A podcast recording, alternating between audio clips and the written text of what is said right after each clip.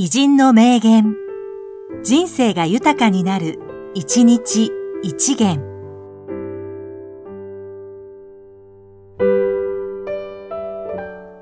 5月31日、佐橋茂、官僚。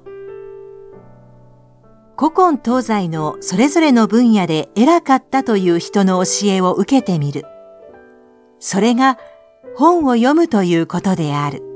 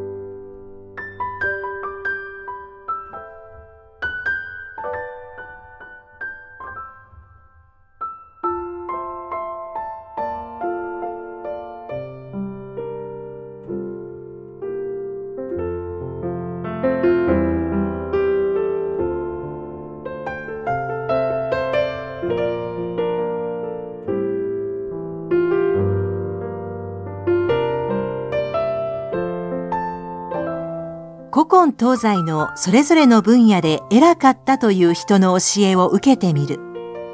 それが本を読むということである。